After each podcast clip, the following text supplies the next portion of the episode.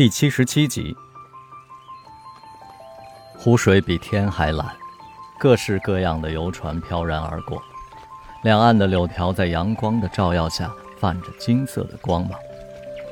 莫蔚说：“这就是秋天的感觉，既萧瑟，又富足；既无情，又多情。”朗朗的英文从他的口中流出，就像是诵读一首优美的小诗。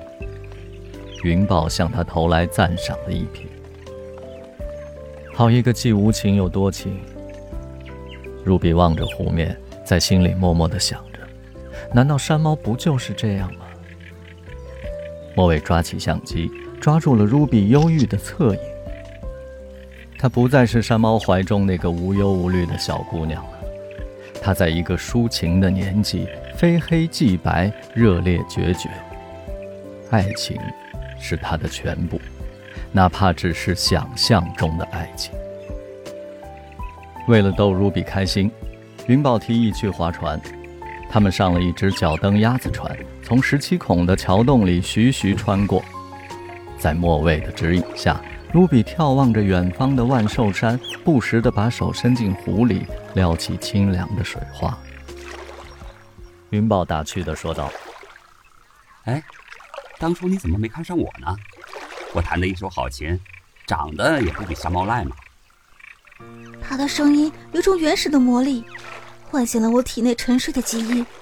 我突然想起我是谁了，我是百万年前的一株红珊瑚，而他是一条穿梭有枝杈间的枪棘鱼。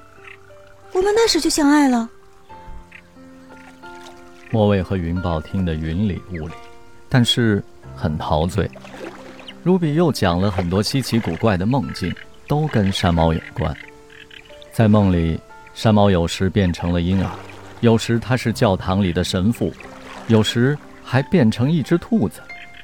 莫蔚心里清楚，虽然山猫很喜欢 ruby，，但这两年并不常想起他。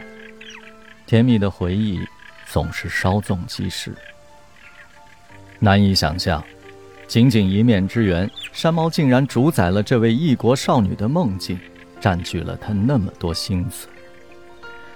爱情，真是女人的游戏，是女人的幻想，女人的宗教。中午，云豹想请 Ruby 吃大董，莫蔚说烤鸭太俗了，就提议就近去吃西贝莜面。争执不下，两人就石头剪刀布。莫蔚轻松的取胜，因为云豹还是老习惯。以前山猫总笑云豹是机器猫，因为它只会出拳头。进餐厅的时候，高峰期已经过了，不用排号就站到了四人桌。莫蔚叫来服务员，碰都没碰菜单，一口气点了酸菜炒莜面、西贝面筋、石磨豆腐、功夫鱼、黄米凉糕和自制酸奶。云豹盯着他说。太惊人了！你点的这些，跟我朋友居然完全一致。莫蔚抓起竹篮里的瓜子英雄口味略同。美食端上了桌，云豹和莫蔚抢着给 Ruby 夹菜。听到功夫鱼这道菜名，Ruby 的脸上闪现出几分喜色。为什么叫这个名字？